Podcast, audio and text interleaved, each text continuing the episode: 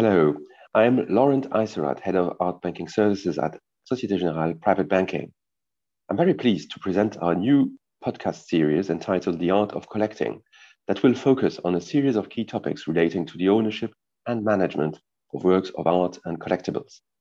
In this very first episode, I will sketch or try to sketch a broad outline of art banking within SG Private Banking.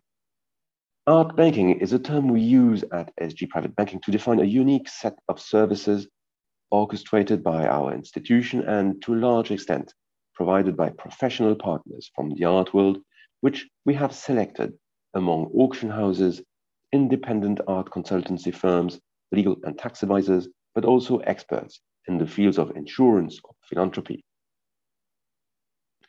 These services allow us to help our clients when it comes to the valuation, authentication, acquisition, or sale of their collectibles. We also provide support when it comes to putting together an inventory of their tangible assets, protecting these assets through insurance solutions, planning their transmission to the next generation, or combining their interests in the arts and a generous intention. Interestingly, far from being designed exclusively for large collectors, our services can be useful to a multiplicity of clients. Sometimes we happen to deal with individuals who are not really interested in the arts, but who have inherited a valuable work of art and need an estimate in view of a potential disposal at a later stage. Other clients are seasoned collectors who would like to check the cost or robustness of their insurance policy, or to verify a specific legal or tax issue relating, for instance, to the donation of a work to their children or grandchildren. In some other cases, our services are required to secure a first significant purchase or to start a collection from scratch. Arts and philanthropy is another topic we like to address with the help of a philanthropy team, but we also like to provide privileged access to the art world through meetings with art world professionals, conferences, or just out of our exhibition visits. Importantly, and this point really needs to be stressed, we do not present art as a classic investment from which one should expect a capital gain.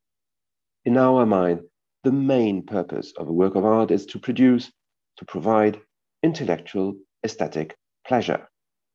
But at the same time, we fully acknowledge that financial stakes attached to collectibles can be quite significant, which is why it is so important to be well advised by experts in their respective fields when it comes to art.